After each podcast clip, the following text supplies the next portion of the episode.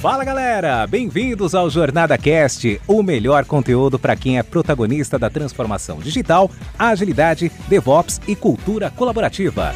Essa iniciativa é realizada com todo carinho pela comunidade Jornada Colaborativa, que é formada por pessoas apaixonadas em compartilhar conteúdos inspiradores com ajuda financeira para instituições carentes. Aqui você ouvirá entrevistas com convidados especiais e terá diversos insights para aplicação no seu dia a dia. O Jornada Cast agradece às organizações que contribuem para uma comunidade ainda mais forte. E a nossa primeira temporada é patrocinada pela Dynatrace e Compware duas grandes empresas que são referências em tecnologia e DevOps.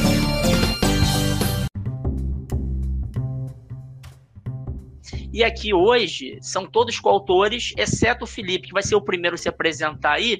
Foi uma indicação lá da Rosana, que também é organizadora do livro de arquitetura. Ele já foi convidado para a jornada, para variar, né? Para participar do livro de microserviços. Se apresenta aí rapidão, meu amigo Felipe Germano, e obrigado pela tua presença, cara. Fala, Muniz. Boa noite. É, trabalho aí com Java, aí tecnologia há bastante tempo, né? Boa parte do tempo que eu venho trabalhando com tecnologia, acho que mais de 10 anos. É, boa parte desse tempo é, é, com Java, então espero contribuir aí com a jornada e com esse bate-papo aí com vocês, só, só fera, né? Excelente, Felipe, obrigado. Eu não comecei com as mulheres porque o Felipe é visitante, né? A Tati já é de casa, mas eu agora vou passar pra, a bola para ela. Sou grande fã dessa mulher. Essa mulher é uma máquina, cara. Não sei onde ela encontra tempo pra fazer tanta coisa, né? Vai lá, Tati, se apresenta aí pra galera. Pessoal, boa noite. Eu sou Tatiana. É, trabalho também com tecnologia já há bastante tempo, já tem já 15, mais de 15 anos. É, e atualmente, é, quanto a Java, trabalho na Petrobras, né? Mas Java eu sou professora da PUC, então é um dos cursos que eu, que eu leciono e que eu coordeno é um curso de análise e projeto de sistemas que eu dou disciplinas de, de Java, ministro essas disciplinas. Então, é, sou particularmente interessada aí nessa questão educacional e em ajudar pessoas a aprenderem a programar e a entrarem para o mundo da tecnologia. Então, esse é meu principal foco no momento, já.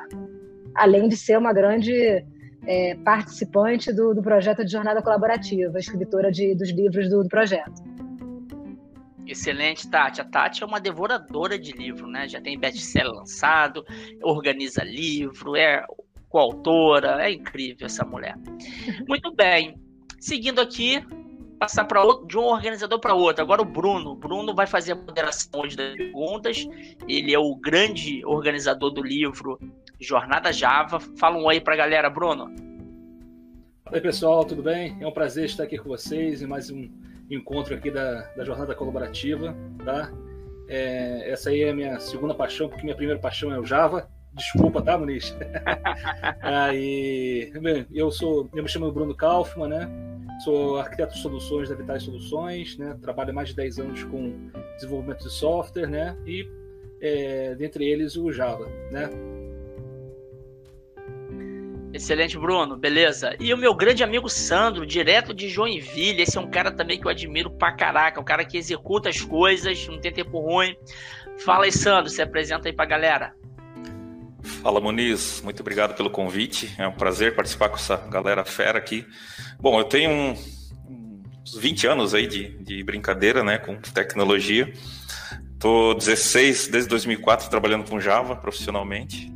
Então, é, minha paixão hoje é, é, por ensinar pessoas, né? Então, ensinando o que a gente aprende. Então, eu gosto muito de, de ensinar. Tenho blog, faço palestra e tenho algum, alguns cursos também. E adoro é, participar desses eventos aí, jornada colaborativa. E muito bacana, tá? Hoje, hoje trabalho na TOTUS como, como arquiteto, engenheiro de software, né? É, desde 2004 tá? Bastante tempinho. Espero é, engrandecer esse, esse podcast aí.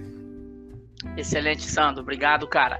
E fechando a, a apresentação dos feras aí, Reinaldo. Fala aí, meu amigo Reinaldo, também, coautor aí da nossa jornada colaborativa, Jornada Java. Fala aí, Reinaldo. Fala, Muniz. Fala, pessoal. Fala, pessoal que está ouvindo a gente. É, sou o Rinaldo, trabalho aí com, com desenvolvimento de software há pouco mais de 10 anos. É, também estou aí nessa mesma vibe aí do Sandro de conseguir, ensinar a galera, conseguir repassar um pouquinho de conteúdo, de conhecimento. Tenho canal no YouTube, estou no livro de Java é, e agora pela primeira vez também aqui no podcast, é, estreando aqui no, no, no, formato novo também. É, mas sempre com esse objetivo de conseguir ajudar a galera também a, a iniciar e, e evoluir no Java. Excelente, Rinaldo, excelente. Tem aquele ditado: os últimos serão os primeiros. Então a primeira pergunta vai para você, aí depois eu passo para o Sandro. Vamos pensar assim, Rinaldo. É, a ideia desse, desse papo hoje, né, que vai virar podcast, é: vamos imaginar aquela pessoa que sabe que Java, né, é uma linguagem muito difundida no mercado, tem muito mercado ainda, né, embora tenha várias linguagens. Vamos pensar assim, aquela pessoa que quer dar os primeiros passos. Eu queria que você passasse uma, um overview aí de como essas pessoas poderiam dar esses primeiros passos com Java, e depois aí a gente passa para o Sandro para complementar. Vai que é tua, meu amigo. É, bom, assim, eu, eu comecei nessa. Eu passei por isso também, né? Assim, quando eu estava começando no Java, eu não não estava ainda trabalhando profissionalmente com Java, foi uma coisa que eu fui começando a aprender por ter esse, esse interesse exatamente por essas questões que você colocou. Então, assim, a gente sabe que, que é uma linguagem que está no mercado, a gente sabe que tem emprego, a gente sabe que é uma linguagem que está sólida, né, que assim, ela não vai desaparecer da noite para o dia. Apesar de não ser, acho que a hype, o hype do momento, né, é, a gente sabe que amanhã o Java ainda vai estar tá aí. Então, a gente sabe que tem mercado e a gente sabe onde que a gente está pisando, né? Para a gente conseguir estar um pouco mais tranquilo com relação ao que a gente está aprendendo e como é, onde a gente vai poder aplicar isso no futuro. É, bom, eu comecei, cara, é, assim, é, é meio. Talvez soe meio simplista isso, mas acho que a primeira coisa para você poder começar, cara, é, é, é senta e vai, e vai, senta na cadeira e vai programar, assim. Às vezes as pessoas acham que é uma coisa muito mirabolante, né? Assim, até depende um pouco se a pessoa já começou em programação ou se ela já tem uma base e está começando no Java agora, né? Mas às vezes parece algo muito mirabolante, muito é, é, muito novo. Ah, não sei. Às vezes a pessoa não programou orientado a objeto, ela não sabe exatamente como é que funciona a orientação a objeto. E essas coisas, apesar de serem importantes, você entender ali a teoria, entender o, a base da linguagem, entender o que tem por trás, o principal, cara, é você sentar e, e querer sair do outro lado com algum projetinho. Então, assim, para mim, eu acho que, que, que, a minha, minha maior recomendação é não, não tenha medo de colocar a mão na massa e, e fazer. É, uma das coisas que, que eu sempre gostei de fazer foi pensar em, em qualquer, qualquer tipo de projetinho, qualquer coisa que eu acho interessante e, e, e pegar isso, né, e, e, sentar e começar a programar, e aí você vai começar a bater nos, na, nos erros que todo mundo bate, vai começar a pular os null pointer para lá e para cá, vai começar a dar os erros de JVM, isso não vai, né, normal, vai acontecer com todo mundo. E aí, mas a partir daí não adianta, tá aí o, o, Stack Overflow e todos os outros sites que a gente tem aqui, da, inclusive da galera que está aqui, para a gente conseguir tirar nossas dúvidas. E, e claro, né, você, vai, você vai desenvolvendo dessa forma, com essa, com essa pegada, é, vão ficando algumas lacunas, né? não, não, tem como. Você, você senta ali para começar a programar sem, sem ter uma base teórica, sem, sem, tá, é, é, sem ter talvez lido, lido um livro mais que, que, fosse mais completo né, com relação à linguagem, como o nosso que a gente vai lançar daqui a pouco. É, e, e, aí isso gera algumas lacunas. Mas essas lacunas, cara, isso daí você resolve depois. Sabe? A lacuna não tem problema. A lacuna você vai ler o livro, a lacuna você vai se certificar, a lacuna você vai. É, é, você vai passar por um problema que você vai acabar tendo que aprender aquilo ali um pouco mais. Então, é, assim, não, não sejam perfeccionistas, não queiram saber tudo, entender tudo. Ah, não, eu tenho que ler o livro inteiro aqui para eu saber como é que funciona. E o cara pega uma Bíblia daquela, do Deitel, lá com 500 páginas e já toma um susto, porque como é que o cara vai absorver aquele conteúdo inteiro? É, então, assim, não, não tome esse susto, tá? Aquilo ali é, é claro que é importante, é legal, mas, cara, assim, pega alguma coisa que você acha interessante, qualquer, qualquer projetinho na internet vai ter um monte de exemplo para você, você começar. É, a Tati, eu tenho certeza que tem alguns exemplos aí que ela é professora e eu sei que passa muito por essa, por essa base aí. É, então, assim, pega alguns projetinhos interessantes, cara, e, e, e, sai do outro lado com eles, né? Não, não, não importa exatamente muito, ah, vai ser web, vai ser desktop, vai ser, sei lá, vai ser imprimir no console alguma coisa.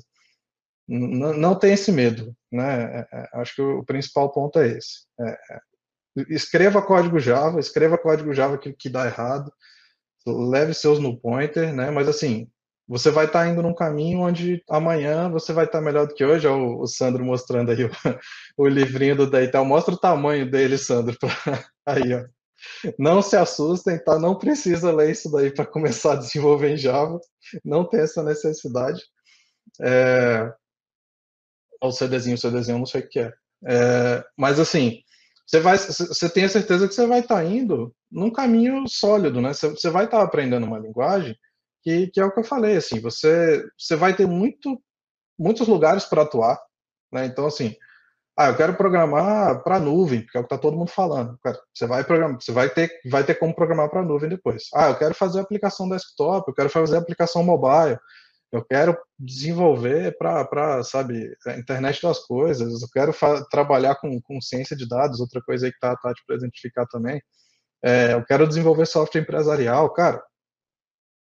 Pode seguir, você vai chegar lá com o Java. Né? Assim, é, é, não, não tenha medo de, de, ah, será que eu estou entrando aqui num mundo que né, não, não, não vou ter muito futuro? Você vai ter, você vai ter. Só é, é comece, pegue alguma coisa para fazer, comece a programar e, e, e bola para frente.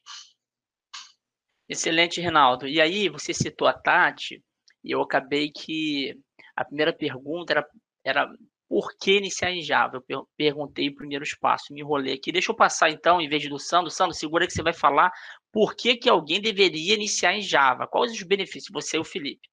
A Tati, ela fez uma palestra muito legal naquele dia lá da Jornada Java, no Summit, né? Que ela conseguiu desenvolver um programa lá em 20 minutos, né? E ficou bem legal. Complementando o Rinaldo, o Tati, ele falou um negócio que eu achei bem legal, né? Que às vezes as pessoas ficam muito naquela ânsia, não, eu tenho que aprender e quer aprender, e às vezes não sai do lugar, né, cara? Fica muito focado em aprender, aprender, mas não pratica, né? É, é igual a pessoa que quer andar de bicicleta e fica estudando. Cara, tem que cair, tem que né, ralar o joelhinho. No caso de programação, não tem jeito de aprender se não programando, né? Queria que você colocasse então um pouco disso, Tati. Você que pô, tem uma experiência enorme de ensinar milhares de alunos aí na PUC, em outros cursos. É, quais seriam as, as dicas que você daria adicionais ao que o Rinaldo falou? Com esse viés de prática mesmo, né? Faz um programa pequenininho, vai ah, crescendo com o tempo, aí você pode passar essa bola para a galera? Bom, é, o que eu falo sempre em sala de aula, os alunos, devo ter alguns alunos aí me assistindo, é, eu gosto muito da analogia do aprendizado cebola.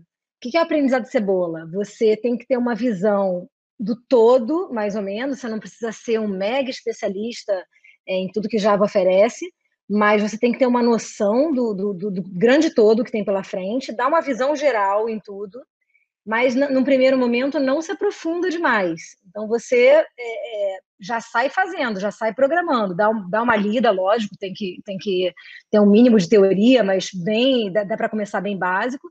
E como o Rinaldo falou brilhantemente, cai dentro, senta, começa a programar, começa a digitar, tem na internet vários a gente depois pode dar algumas indicações de, de, sites. Tem aí o blog do Sandro, tem aí o canal do Rinaldo, né? Tem vários materiais bacanas para você aprender. Cai dentro. E aí, ok, passou a primeira camada da cebola, está na hora de você ir para a segunda camada.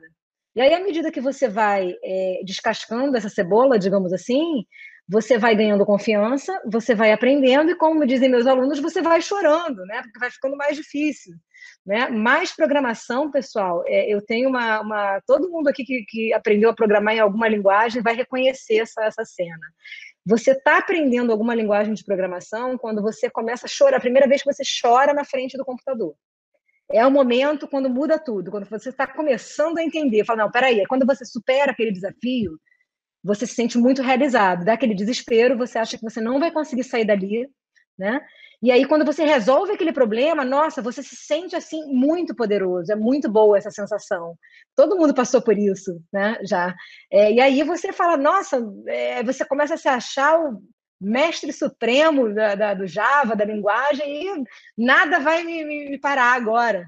Então é muito legal, é muito legal porque você se sente invencível. E depois você cai na realidade, você vê que tem muito a aprender, né? E aí faz parte. Então, a melhor dica que, que, que eu acredito que eu possa dar é, é, é, a seguinte: é você ter uma visão do todo, sem é, se aprofundar ainda de primeira em, em, tudo, e ter uma visão do todo e vai se aprofundando à medida que você vai tendo necessidade, à medida de, de que vão surgindo na sua vida profissional as motivações, né? O que você mesmo tem a motivação para estudar aquele assunto, e aí você cai dentro.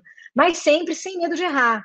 Eu costumo dizer também que o, o quando a gente está programando, assim, estudando, a gente não está é, numa, numa profissão que, que a gente está operando uma pessoa ali, a pessoa está morrendo. O máximo que vai acontecer é você queimar o computador, aí você compra outro, né? É tecnologia.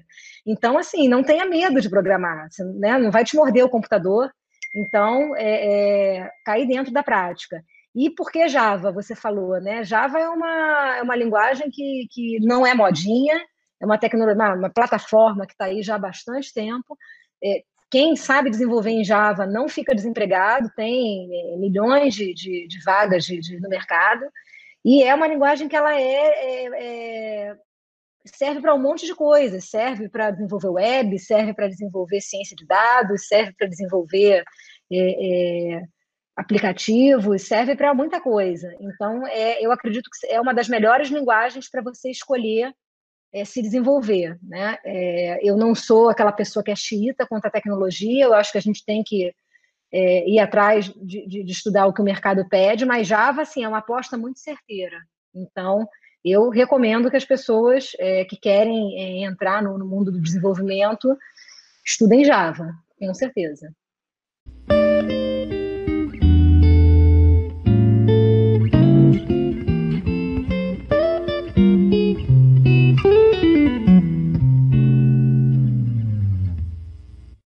Legal, Tati. Você viu, Sandro? Ela já quis entrar na tua pergunta. É tão apaixonada igual você. Por falar em apaixonado, né, pessoal? A gente sabe, eu acho às vezes curioso demais, é, o desenvolvedor de software, ele, essa questão do poder que a Tati falou, né? É, eu considero que é uma obra de arte, né, cara? Você pode criar alguma coisa que muda o mundo, né, cara? Você faz um, um aplicativo, cara, tá pode esse aplicativo daqui a pouco tem milhões de celulares, né? É um poder que tem hoje muito grande, porque antigamente você fazia para meia dúzia de pessoas, né? Para tua empresa hoje, você coloca no mundo. E se for boa a ideia, vai para o mundo. Aí, Sandro, o que eu queria te passar é o seguinte. É, às vezes eu tenho impressão, aí eu vou botar uma polêmica aqui na mesa para a gente discutir, aí quem quiser complementar, complementa. Às vezes eu tenho a impressão que o desenvolvedor de software, né, ele veste a camisa da linguagem como se fosse um time, né, cara? Não, eu que é, é, é, Java e só Java. O outro, não, tem que ser Python e só Python. O outro, ah, tem que ser PHP, tem que ser JavaScript, enfim.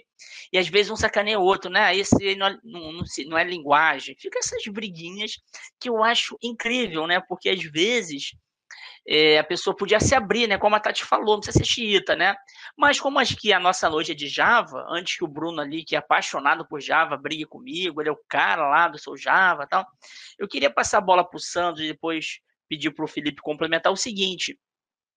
Por que Java, né? Vamos imaginar que tem montando uma discussão enorme no mercado, né? Tanta linguagem, o cara que às vezes é apaixonado por Python vai falar que é muito mais fácil, que é melhor, que a linguagem agora da ciência de dados, machine learning por que, que alguém esteja nos assistindo agora ao vivo e depois vai assistir o Jornada Cash, né? O Sandro agora vai dar uma de defensor do Java, beleza, pessoal? Por que alguém deveria investir a sua carreira em Java e não outras linguagens? Aí, Sandro, fica à vontade, pode colocar a sua opinião pessoal, as suas experiências, o que você tem visto no mercado, e aí depois a gente passa a bola para o Felipe complementar, e se o Bruno quiser, ele completa também. Beleza, pessoal. Bom, só antes de começar, também queria compartilhar o que o Rinaldo e a Tati falaram, né, do começo lá, que é muito difícil, né, você é, quer abraçar tudo de uma vez só, e eu, aconteceu isso comigo também, eu fiquei desesperado, assim, porque eu vim do Clipper, depois fui para o Visual Basic, .NET, e em 2002 eu fui para o Java, eu me desesperei, porque o negócio era difícil na época, né? Então, para você fazer uma tela em Java, não era que nem no VB, você arrastar um botão, que nem no Delphi e tal. cara, eu fiquei acho que um mês assim sem dormir, desesperado e depois quando eu comecei a trabalhar profissionalmente também, ah, meu Deus, vão me demitir, não sei o que, ficava com aquele medo, né? E queria ah, buscar tudo de uma vez só, mas não, depois o, a galera começou a ajudar, começou a dar o caminho das pedras, né? Acho que esse é o mais importante de aprender, né? É, como eles falaram, fazer e também pedir ajuda para a galera, não ter medo de, de se expor e, e, treinar, né? É como, é como qualquer profissão, né? De prática, né? Você tem que treinar o que você vai, vai desenvolver. Bom, defendendo a, a, o Java, né? Bom, primeiro, é, é uma das linguagens mais utilizadas no mundo, tem mais de 20 anos de, de mercado, muito estável e que as grandes empresas do mundo inteiro utilizam para resolver os seus problemas gigantescos. Então, acho que esse argumento já, já mata qualquer tipo de coisa, né? E, porque é uma linguagem estável, é, ela é, não quebra com as, as atualizações, então ela vem desde 95, da versão 1, é, estável, não, você não, não, não quebra o teu desenvolvimento, porque você tinha de código lá, naquela época, em 95, 96, você consegue rodar hoje ainda tá? E a linguagem ela vem acompanhando o que o mercado pede, né? Então, como o Rinaldo falou, ah, em 95 era começou a internet, aí o pessoal começou a desenvolver applets para internet.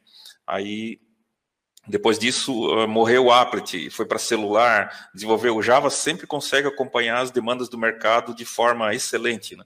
entregando um, um um ecossistema é, estável e robusto, né? Então ele aguenta muita coisa, tá? Então por isso, eu acho que por isso é o grande sucesso do Java, né?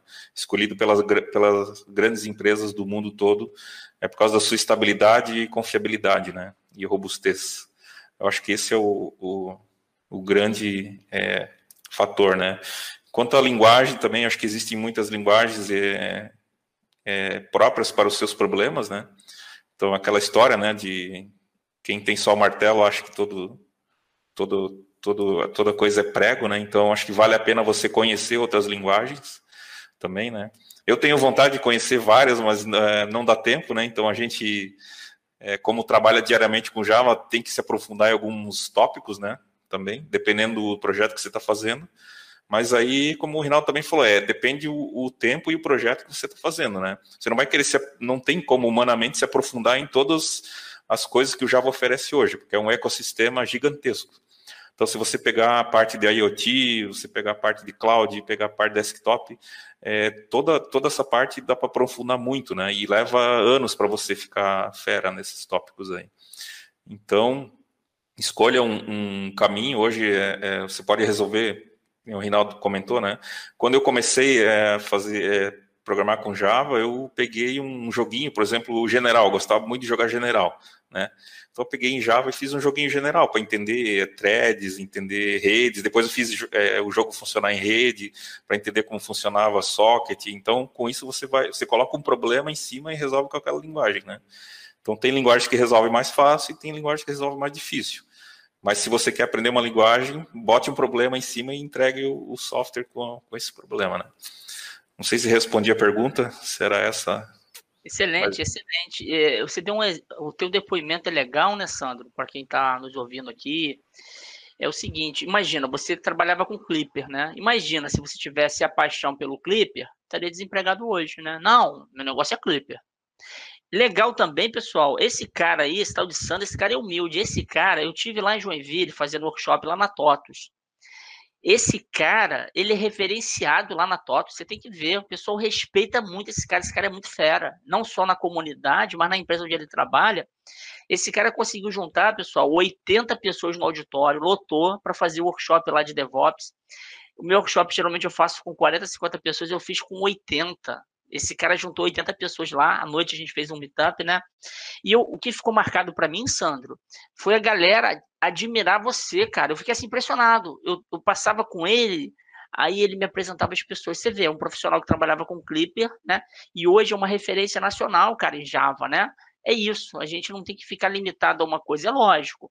É, tem que dar foco na carreira, né? Numa linguagem para você ser reconhecido mas não precisa fechar os olhos. Aí, ô, ô, Felipe, se você quiser complementar o que o Sandro falou, assim, pensando em alguém que vai te perguntar, pô, cara, por que, que eu deveria investir em Java?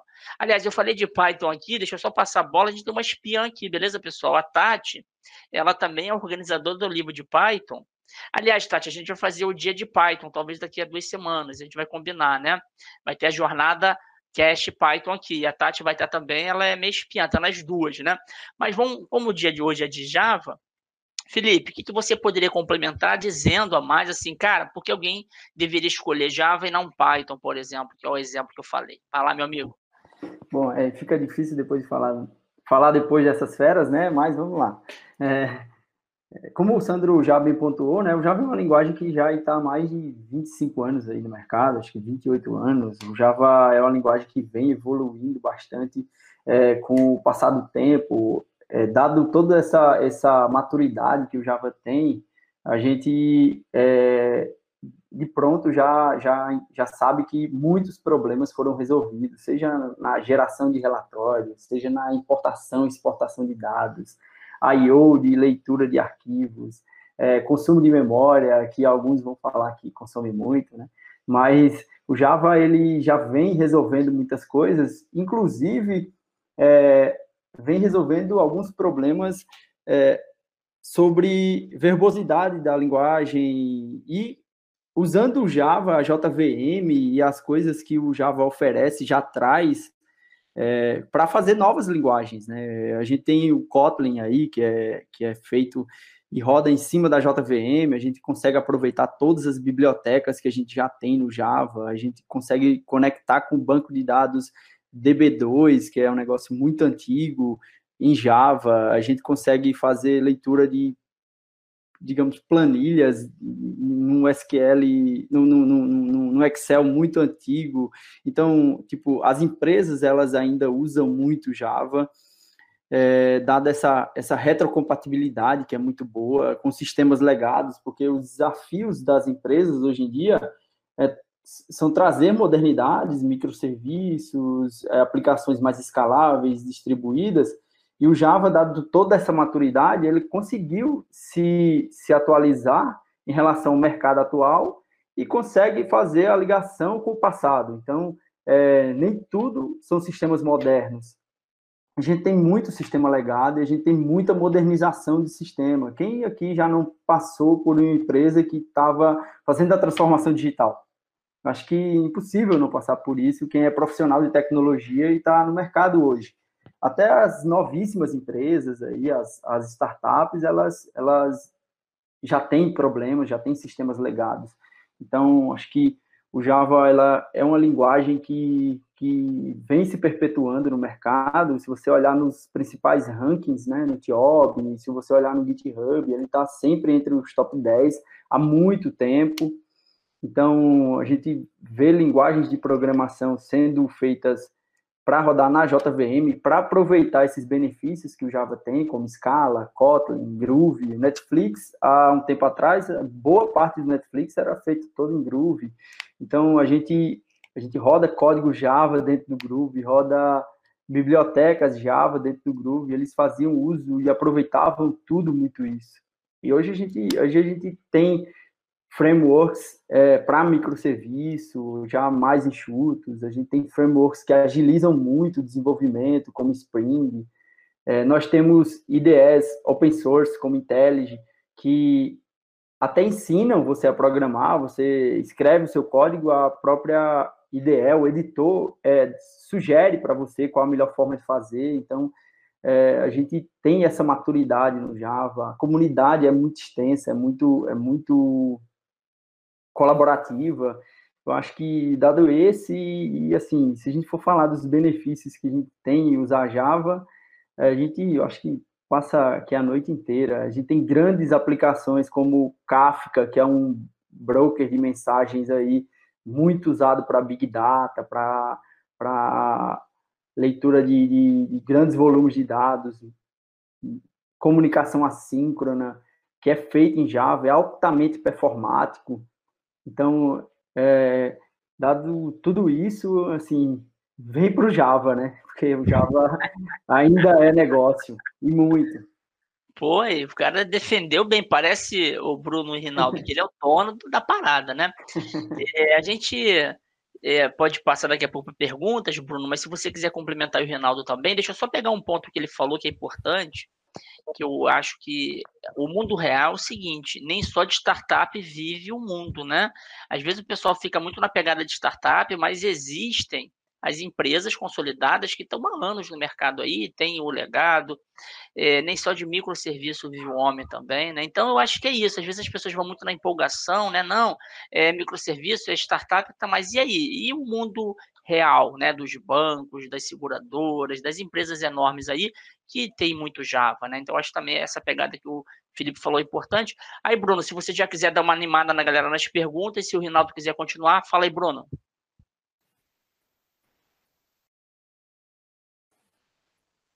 Lá, pode, pode. Se já tiver pergunta aí, pode mandar, Bruno. Fala aí. Ah, eu só gostaria de reforçar tudo aí que os meninos já falaram, a Tatiana já falou, né? Eu acho que um dos pontos mais fortes, né? Dois pontos muito fortes do Java, né? É a questão da retrocompatibilidade. O código que você tem ali desde a versão 1 continua rodando hoje, né? Eu, por exemplo, lá no meu trabalho gente tem uma aplicação de mais de 15 anos. Ele estava rodando com Java 5, né? 1.5 nós simplesmente migramos para o 8 e just work, sem nenhum problema, tudo funcionou. Né? Então, é, realmente isso é um ponto muito forte. É, eu já tenho assim, experiência em outras linguagens, né, como C++, é, até mesmo Python, e eu não vi isso em nenhuma outra linguagem até o momento. Tá? Realmente isso é um ponto muito forte no Java. Né? O segundo ponto, é, é, na minha opinião, é a questão das comunidades, né, que o Felipe ressaltou. Né? A comunidade Java é muito forte. Né? Por exemplo, o Soul Java, a gente tem e milhares de, de pessoas que participam dos grupos, né?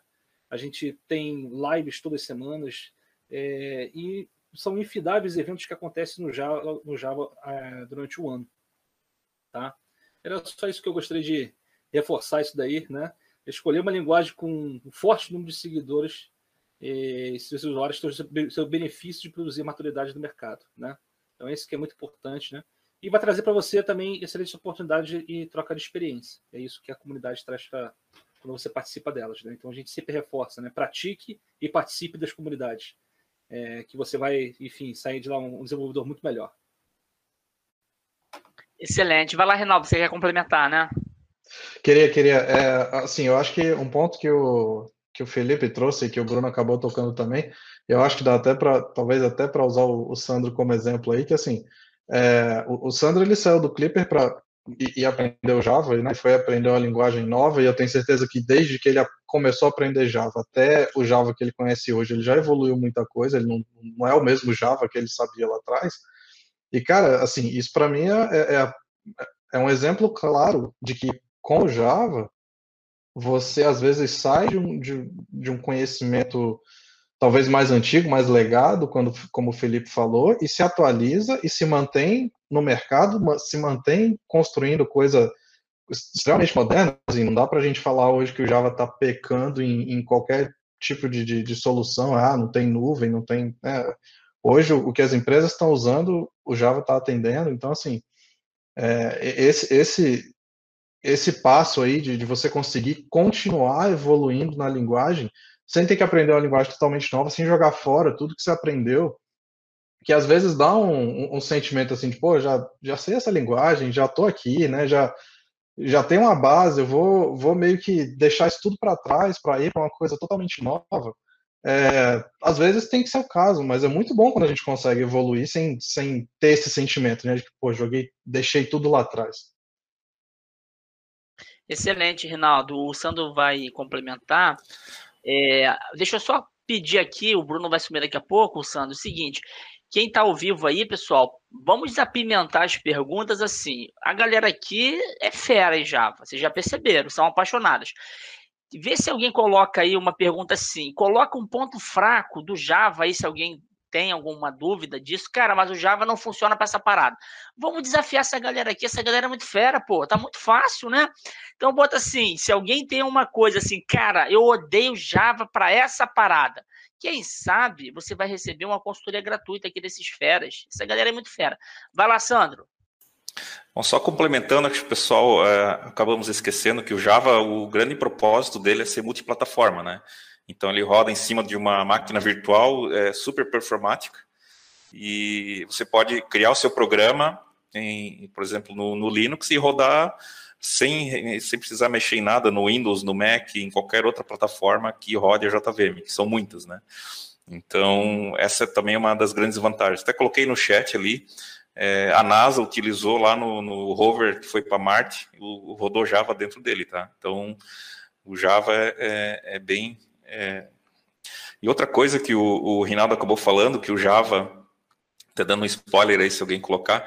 Para quem teve lá do início do Java, ele, como o Java ele é muito eclético, ele, ele pega tanto gente que está começando agora na programação, como o pessoal antigo, ele tem várias formas de programar, né? Então, a gente que é mais antigo na linguagem tem dificuldade de implementar novos recursos, por exemplo, é, quando surgiu lambdas, é, interfaces funcionais que outras linguagens traziam. A gente teve, eu tenho hoje, até hoje, eu tenho muita dificuldade de aprender isso, né? E as pessoas que já estão entrando na linguagem, já depois do, da versão 8, eles têm muita facilidade de, de codar esse tipo de coisa, né? Então acho que isso é muito bacana dessa linguagem, né? Ela ser muito aberta para para a comunidade e outras linguagens, ela acaba agregando tudo que tem de melhor no mercado para trazer os desenvolvedores para dentro, né? Então, acho só esse ponto aí que eu queria colocar.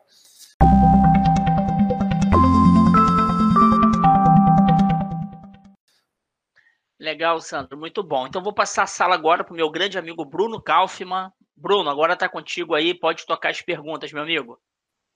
Valeu, Muniz, obrigado. Temos duas perguntas aqui até o momento. Pensei que já tivesse é, ter umas 20, 30 perguntas aqui, né? Mas vamos lá, só temos duas perguntas. Pessoal, coloque suas perguntas aqui que esse é o momento, hein? Temos aqui uma pergunta do Igor, né? Será que a descrição das vagas apresentadas em sites como o LinkedIn, por exemplo, não ajuda a causar um certo pânico, ainda mais nas pessoas que estão começando, pela quantidade de requisitos? Deixa eu só colocar uma coisa interessante aqui, né? Hoje eu recebi uma, uma imagem, né? É, enfim, de uma vaga, e nessa vaga estava assim: experiência mínima de 12 anos em Kubernetes em administração e blá blá blá. Eu falei, caramba, acho que o Kubernetes é de 2004. Né? Eu fui no, no link no Wikipedia e falei assim, não, realmente de fato é de 2004. Né? Então, cara, fica aí, né? É, essa coisa do pânico, dos muitos requisitos, porque eu sempre, sempre quando entrevisto alguém, faço, enfim, processo de seleção, é, esses recrutadores estão preocupados realmente é aqueles que sabem fazer. E foi uma das primeiras preocupações que o pessoal colocou aí. Não adianta você ler uma, uma porção de livros, uma montanha de livros, o, o, importante é você saber fazer. É isso que vai saber fazer a diferença, né? Ah, você sabe programar em Spring? Não, sei, sei programar. Então faz aqui um, um cruz para mim em REST, na Spring Boot e tudo mais. Vou passar a bola aqui pro, pro Felipe, que levantou a mão primeiro, depois, na sequência, o Rinaldo. É, esse, dado o tempo aí de experiência, né, a gente vê muitas vagas aí é, tendo é, uma lista enorme de requisitos, mas é, com tudo algumas entrevistas aí que já passei e alguma, algumas apliquei para algumas empresas também e a gente percebe que nem sempre eles querem que você seja especialista em tudo. Então acho que é, assusta para quem está iniciando a carreira mas depois quando você já está no mercado e o mercado de tecnologia ele é muito é muito rápido, as mudanças acontecem muito rapidamente. Você passa um ano em uma empresa e você já vê quase que é, a lista completa das tecnologias que pediram para você no início e você achava que não sabia, ou então achava que sabe, não sabia o suficiente para entrar. Então, acho que o importante é você estar tá antenado com o que está saindo no mercado, acho que o importante é você sempre estar tá fazendo algumas provas de conceito, experimentando tecnologias, testando é, novos assuntos, e tá, tá alinhada. E a comunidade está aí para ajudar, né? Participar de meetup, é, você se atualizar do mercado. As empresas elas esperam que você diga que conhece, pelo menos, não que você é especialista. Acho que as empresas esperam que você é, tenha facilidade de, de, aprender e busque novos conhecimentos. Então, acho que as listas extensas de, de requisitos, é, por uma parte, os, alguns recrutadores ainda tem que se adaptar, né, e pedir realmente o que está precisando para a vaga, e por outra parte, eu acho que é, não, não se preocupar tanto com, com essas listas tão extensas e se preocupar em tentar acompanhar o mercado aí, não, não dá para acompanhar tudo, mas tentar se atualizar o máximo que puder.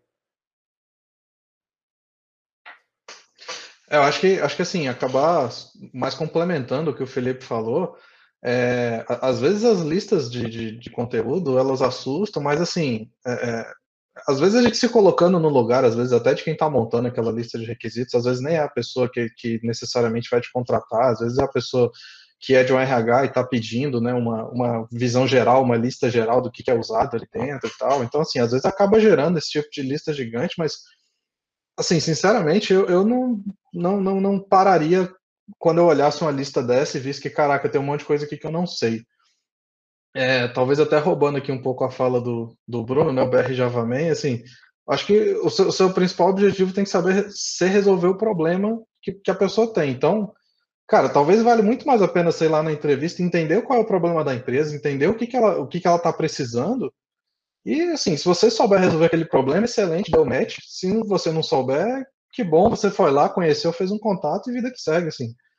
É, é, não, não se deixe assustar pela lista que está ali. É claro que você conhecer, né, você ter uma noção de, de para onde que a vaga está direcionada, que, que aquela lista ela vai te dar essa noção, você vai conseguir entender um pouquinho para onde que aquela vaga está indo. Se você está naquele, naquele meio, cara, eu, eu particularmente eu, eu iria lá.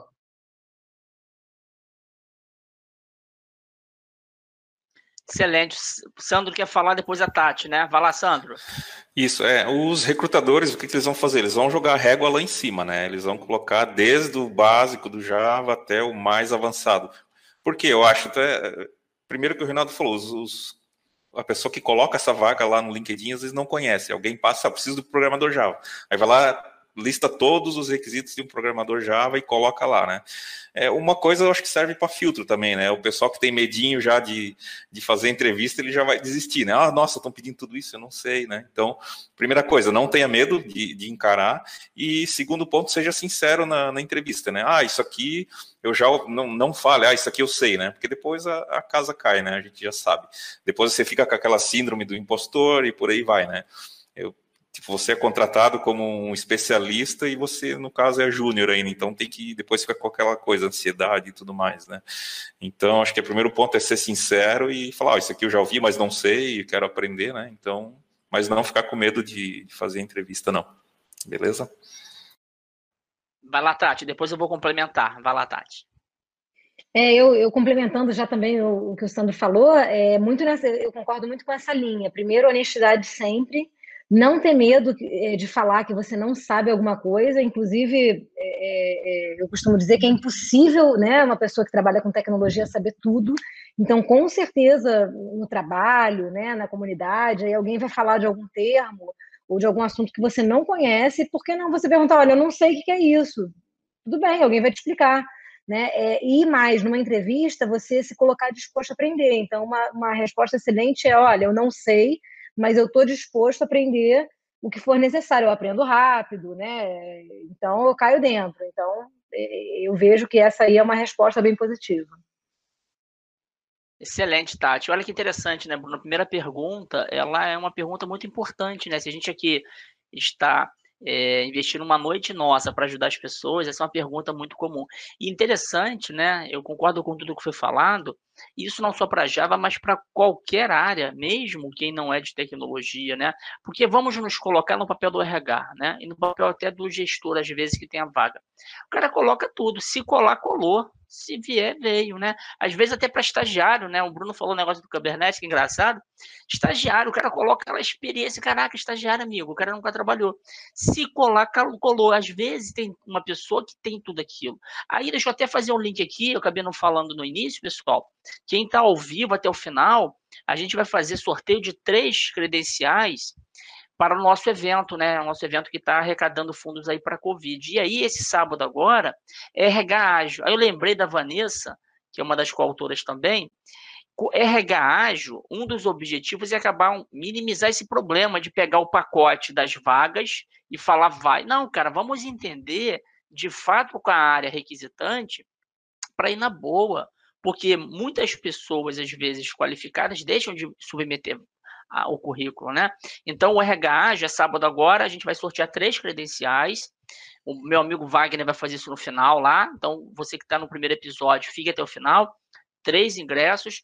E tem muita gente boa lá que está fazendo esse trabalho. É o que a gente chama em DevOps, de você entender a necessidade do outro. Então, o RH tradicional, ele fica lá paradão, ah, manda vaga, não quer nem entender às vezes, aí copia e cola. Cara, o RH mais ágil nessa pegada, ele vai lá entender de fato com quem precisa. E aí foi falado aqui muito bem, né, pessoal?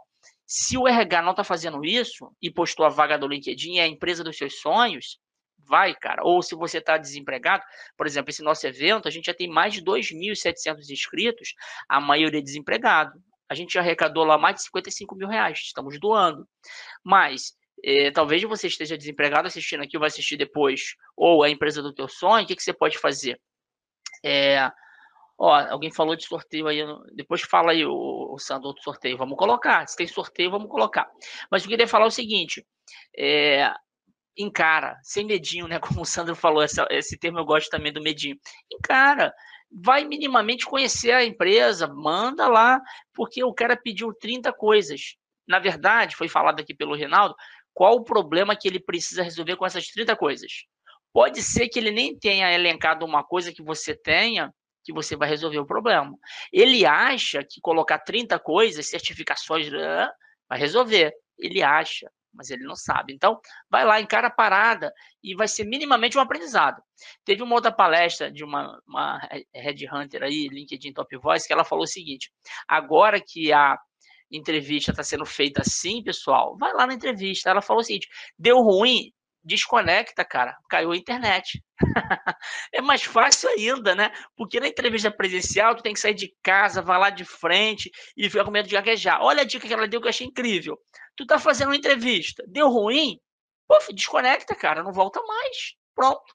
O, o pior é isso. O que não pode é, é, mentir, não pode é mentir, como a Tati falou. Mas vai lá, Bruno, vai que é tua, meu amigo. É, só botando um, é, reforçando tudo que a gente falou aí, o que vai te dar segurança mesmo é a prática. Né? Não vai ser você decorar a teoria, é você saber de fato como fazer. Né? isso que vai te dar segurança a, a, passar por qualquer desafio, qualquer, enfim, é, prova de seleção. Né? As provas de seleções hoje elas cobram cada vez mais o quê? Que, que, as, que as pessoas conheçam o núcleo das coisas, o core das coisas. Que é basicamente o quê? Lógica de programação, padrões de projeto, né? Boas práticas de programação, sólido e tudo mais, né? Então você vai, você vai pegar ali qualquer é, prova para essas grandes empresas, para o Google, AWS e tudo mais, eles vão te cobrar o conhecimento das coisas mais simples, né? Simples, né? É, vão te cobrar cada vez mais do básico, que é o conhecimento cebola aí que, o, que a Tatiana tanto fala. Então, vamos lá, vamos para a próxima pergunta aqui. O Giovanni Freire. É, pergunta: eu fazendo um curso online tipo Dunk Code, sem ter o superior, consigo iniciar a trabalhar em, em alguma empresa como desenvolvedor júnior e estagiário, né? Duck Code é uma plataforma de cursos, tá? Só para. E aí, e aí, pessoal?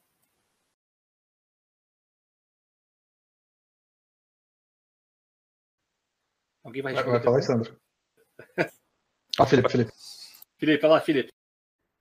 Ah, tenho vários amigos que não são formados e são programadores e bons programadores e eu acho que vai da dedicação de cada um. Se você tiver foco e dedicação, faz um curso, procura a comunidade, tem muito conteúdo bom aí, gratuito, e com certeza é, grandes empresas não exigem mais né, formação, curso superior, é, se bem que a, a, faculdade ela dá uma base muito boa, né, mas grandes empresas elas não estão mais exigindo é, curso superior para essa área de tecnologia. Então, a minha resposta é que você consegue sim. É foco, determinação, que o mercado está aí e tem muita vaga.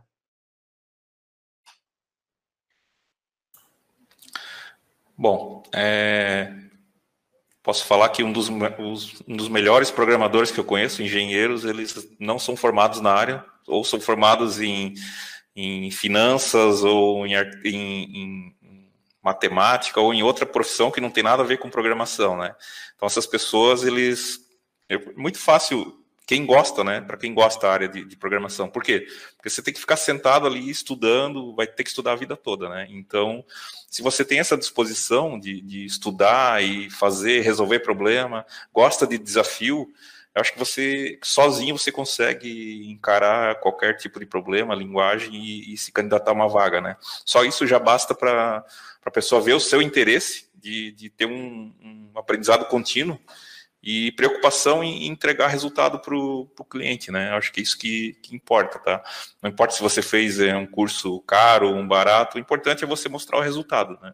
Tipo, fez o código, é, compartilhou o código, mostra que você sabe, né? Mostra alguma coisa. Não, ah, eu fiz curso tal, formação tal, tal, tal, só falou no papel, né? Então, não mostrou nenhum projeto rodando, não tem nenhuma referência.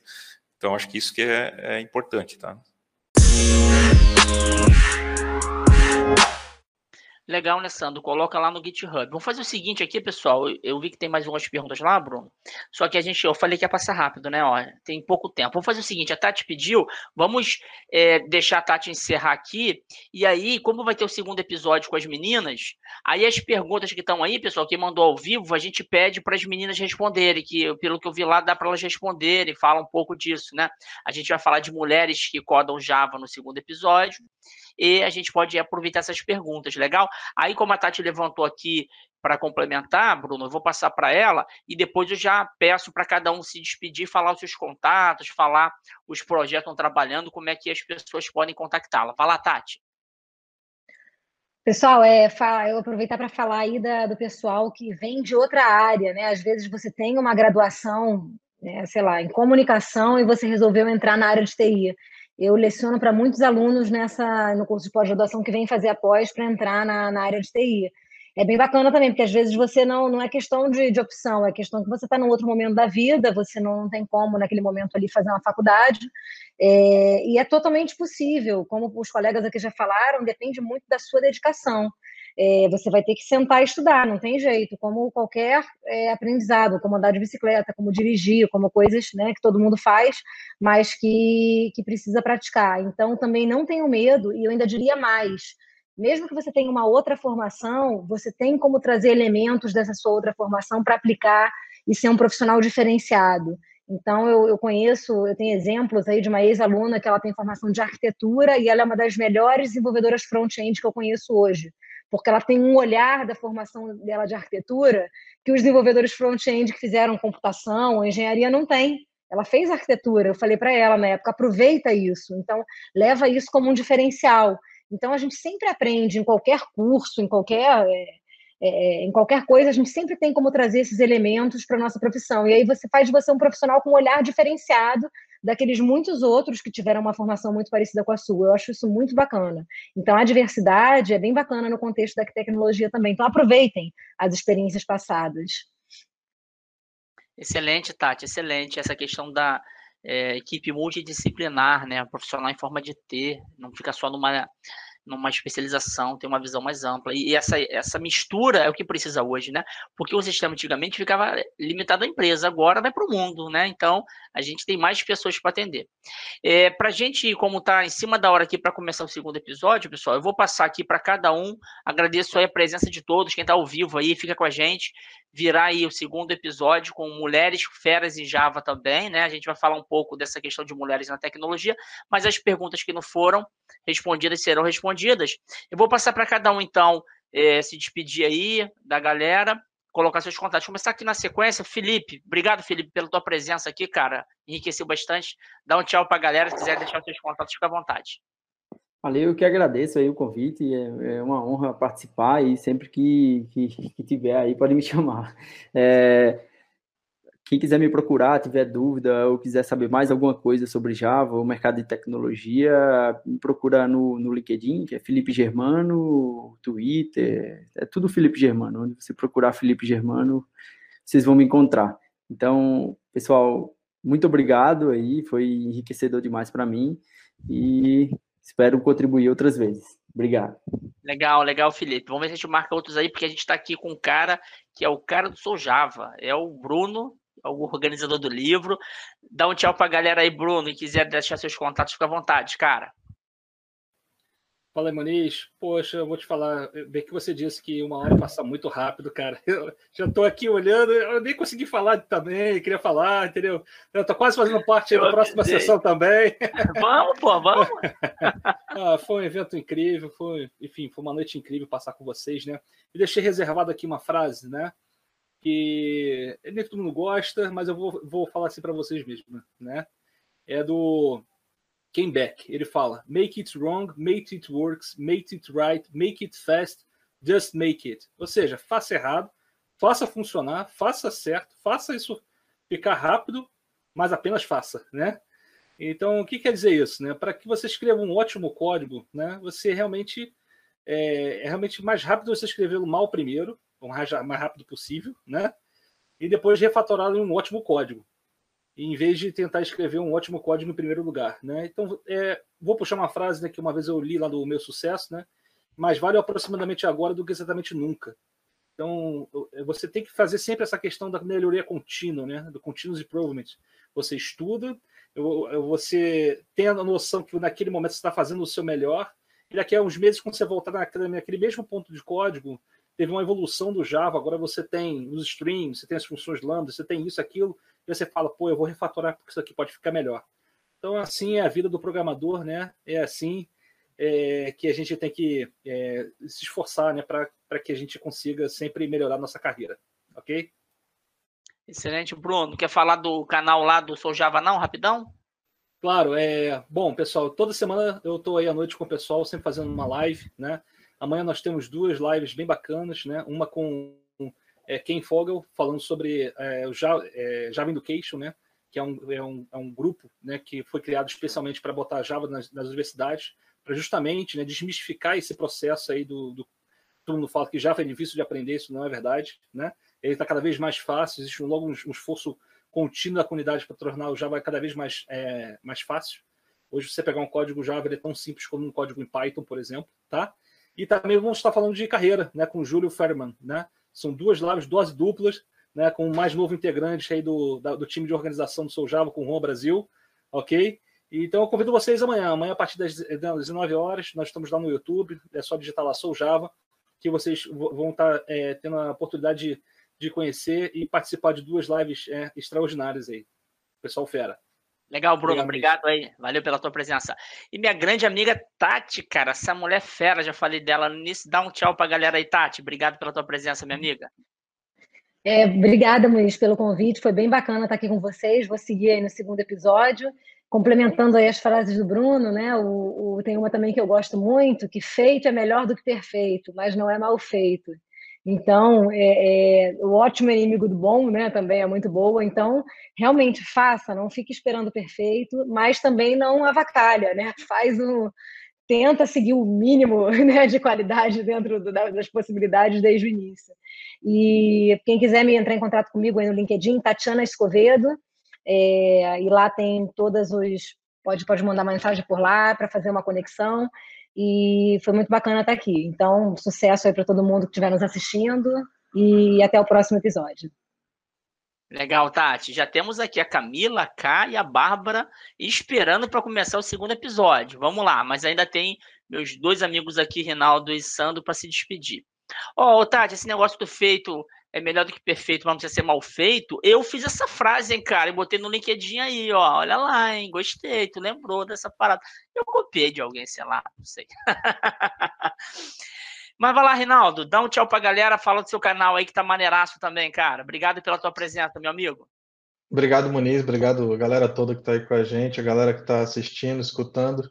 É, cara, foi, foi uma oportunidade muito legal, como eu falei, nunca tinha participado de um podcast, foi, foi a primeira vez, muito interessante, formato muito legal, como você falou, uma hora passa muito rápido.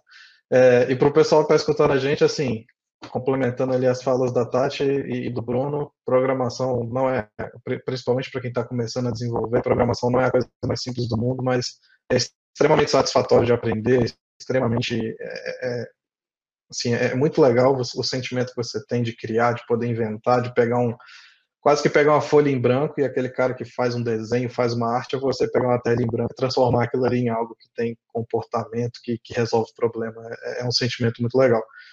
Então, é, é, é uma jornada, né? É, é, entre nessa jornada aí que, que, que o resultado é excelente. Para quem quiser é, é, entrar em contato, tem o meu canal do YouTube, Rinaldo Dev. Eu vou colocar aí no chat para a galera. Tem no LinkedIn também, Rinaldo Dev em todas as redes. Valeu, galera. Valeu, Rinaldo. Excelente, cara. Obrigado mais uma vez. E para fechar aqui, meu grande amigo Sandro, cara, dá uma mensagem final e deixa um oi para a galera aí, porque quiser continuar contigo, cara. Legal, Muniz. Muito obrigado, pessoal, pelo convite aí, pela foi ótimo esse bate-papo. E bom, é uma coisa interessante, né? Também aprendi dessa forma muito tempo depois, né? Gostaria de ter aprendido antes. Se você quer é, estar com pessoas, é, aprender uma determinada coisa, esteja com essas pessoas, né? Então, cara, a primeira coisa, pega lá, segue o, o pessoal no Twitter, né? Vê quem são os programadores Java que você admira hoje. Cara, segue esses caras, interage com eles. É, você vai ver que eles não são é, é, coisas de outro mundo, né? Você pode botar uma pergunta lá, é, por exemplo, a gente consegue conversar tranquilamente com qualquer profissional que você acha, nossa, esse cara é, é o, o um monstro do Java, nunca vou conseguir chegar nesse nível, né? Então, acho que é possível, né? Claro que você, primeira coisa, né? Não entre nesse mundo se você é, pelo dinheiro, né? Então, faça coisa que te faça feliz, né? Então, como a gente falou, dá para ver o brilho no olho, chegar no final do dia, resolver um problema, que nem a Tati falou, nossa, tu vai lá, martela, martela e sai chorando e depois você consegue resolver um problema, isso te deixa muito alegre, muito feliz. Então, acho que a primeira coisa é tem que sentir isso, né? Tem que ter essa paixão, como qualquer profissão, né? Então, bom, é, sigam os feras lá no, no, Twitter. Eu vou deixar o meu aqui, arroba sandrogiacom, com M, tá? É, tem o guia do java.com.br, estou colocando alguns, algumas coisas lá. O tempo está corrido, mas eu espero é, contribuir mais aí com, com vocês aí, tá bom? Muito obrigado e até a próxima. Excelente, Sandro. Muito obrigado, meu amigo. Foi show de bola e parabéns para todos vocês aí. Gratidão. Essa questão, vocês falaram muito, resumindo aqui esse episódio, né, pessoal? Quando a gente faz algo que a gente ama, a gente não trabalha, a gente se diverte. E aí, você falou muito bem, fechando aqui, né, Sandro? O dinheiro é consequência. Isso parece clichê, parece bobeira, mas, cara, isso tem tudo a ver. Porque é só pensar: qualquer um de nós que tenha um hobby, ninguém paga a gente para é, nas horas vagas, ser bom naquilo. E a gente se torna muito bom. Então, a programação, a Tati deu um exemplo legal, né? É, muitas pessoas que talvez nunca pensaram nisso, às vezes, é, se experimentar, dá um clique, né? E quem já é bom pode ficar melhor, né? Aquela questão de refaturação, melhorar continuamente. Eu acho que é isso, né? É um chamado aqui para é, uma profissão. Vocês falaram de transformação digital também tudo é software hoje, né? Todas as empresas são empresas de software, embora elas não saibam. E nessa eh, na Covid agora, na pandemia, tá claro isso, né? A gente está trabalhando de casa, a empresa tá lá, fechada durante 100 dias, né? E o software que está movimentando o mundo e precisa de pessoas para isso e vai precisar cada vez mais. Então, eu acho que esse podcast aqui, esse nosso bate-papo é isso, esse chamado. É, a gente vai ter muitas pessoas desempregadas, a gente tem falado isso, né? O motorista de Uber não vai ter mais carro para dirigir, o atendente de call center ele vai ser substituído pelo chatbot, o entregador de pizza de coisas vai ser o, o drone. Então, a gente está nesse momento de que quem não seguir essa carreira, talvez não vai ter emprego, né? Então, eu acho que a gente tem essa responsabilidade, enquanto profissionais de tecnologia, de ajudar essas pessoas a entrar no mercado, né? E a gente faz com paixão na jornada colaborativa. Fica gratidão para vocês. Se você gostou desse podcast, deixe seus comentários e acompanhe a comunidade Jornada Colaborativa nas redes sociais e Metaps. Os links estão na descrição. Assine também o podcast Jornada Cast para não perder nenhum episódio da série. Ah, e se você também quer contribuir, compartilhe esse episódio nas suas redes para que possamos crescer ainda mais. Um grande abraço e até o próximo episódio. Moderador das perguntas: Wagner Drummond. Designer: Rodolfo Colares. Organização e edição: Bruno Jardim e Doni Matias. Fundador da Jornada Colaborativa, Antônio Muniz.